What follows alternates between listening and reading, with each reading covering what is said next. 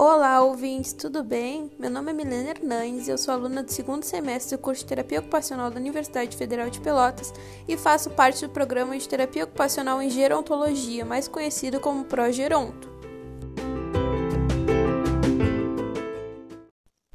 A diabetes é uma doença que consta na lista de doenças crônicas não transmissíveis. Isso significa que é uma doença que exige cuidado e tratamento constantes ao longo do tempo.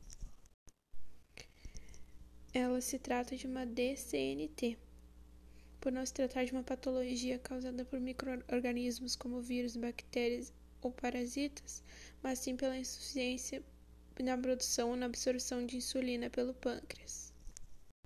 A insulina é um hormônio importante para a regulação da glicose no sangue. Além de garantir energia ao organismo, por meio da quebra de moléculas de glicose que popularmente chamamos de açúcar, transformamos a energia para o nosso corpo. Existem dois tipos de diabetes: a diabetes tipo 1 e a diabetes tipo 2. A diabetes tipo 1 vem da hereditariedade, geralmente surge na infância ou na adolescência e pode ser diagnosticada na fase adulta também e as causas ainda são desconhecidas, e a maioria dos brasileiros, cerca de 90% dos pacientes diabéticos no Brasil, tem esse tipo, segundo o Ministério da Saúde.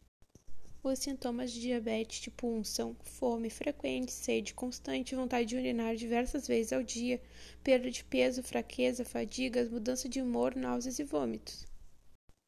Já a diabetes tipo 2 ocorre quando o corpo não aproveita adequadamente a insulina produzida. A causa da diabetes tipo 2 está diretamente relacionada ao sobrepeso, ao sedentarismo, triglicerídeos elevados, hipertensão e hábitos alimentares inadequados. Os sintomas da diabetes tipo 2 são fome frequente, sede constante, formigamento nas mãos e nos pés, vontade de urinar diversas vezes, infecções frequentes na bexiga, rins e pele, infecções de pele, feridas que demoram para cicatrizar e visão embaçada. E o pré-diabetes já significa que tem a doença? A resposta é não, mas é um sinal de alerta.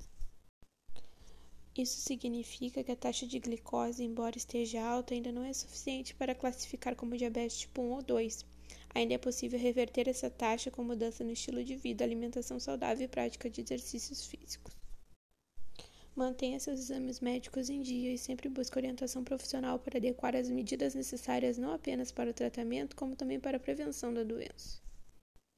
No momento atual da pandemia da Covid-19, vale alertar sobre os resultados de alguns estudos que vêm demonstrando uma associação significativa entre diabetes e a chance na gravidade e mortalidade em pacientes contaminados pelo novo coronavírus, em comparação aos pacientes não diabéticos.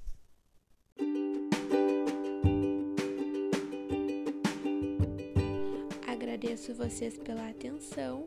Lembrando que nosso Instagram é ProGerontoFPL tudo junto e o nosso Facebook é ProGeronto.